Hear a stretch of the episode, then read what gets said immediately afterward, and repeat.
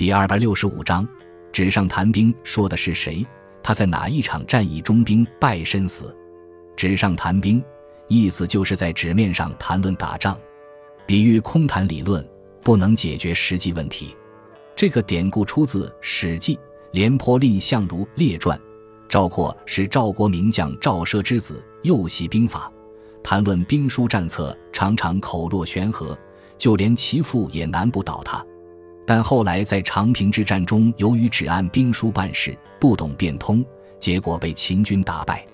赵奢是赵国的名将，其子赵括年轻时受父亲影响，熟读兵书，每每父亲提问，都能对答如流。但赵奢并不夸奖他，赵奢妻就问其中的缘故。赵奢说：“他虽然兵书战策读得很熟，但却不会灵活运用。我死以后，如果赵国不用他为将也就罢了。”用它必然导致大败。赵孝成王七年，秦赵两国对峙于长平。是时廉颇虽老，但仍可将兵。秦军多次挑衅，廉颇只是深沟高垒，避而不战。后来白起使出反间计，到赵国首都邯郸散布流言，说秦国除了赵括谁都不怕。于是赵王决定任用赵括为将。赵括的母亲知道后。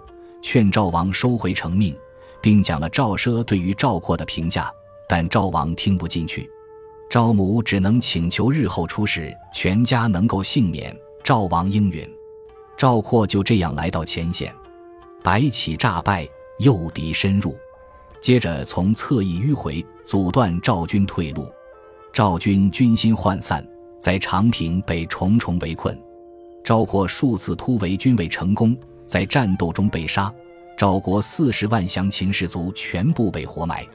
这一战后，赵国元气大伤，没过多久就灭亡了。人们就用这个成语来讽刺那些只会空谈理论而没有实干才能、只知道夸夸其谈的人。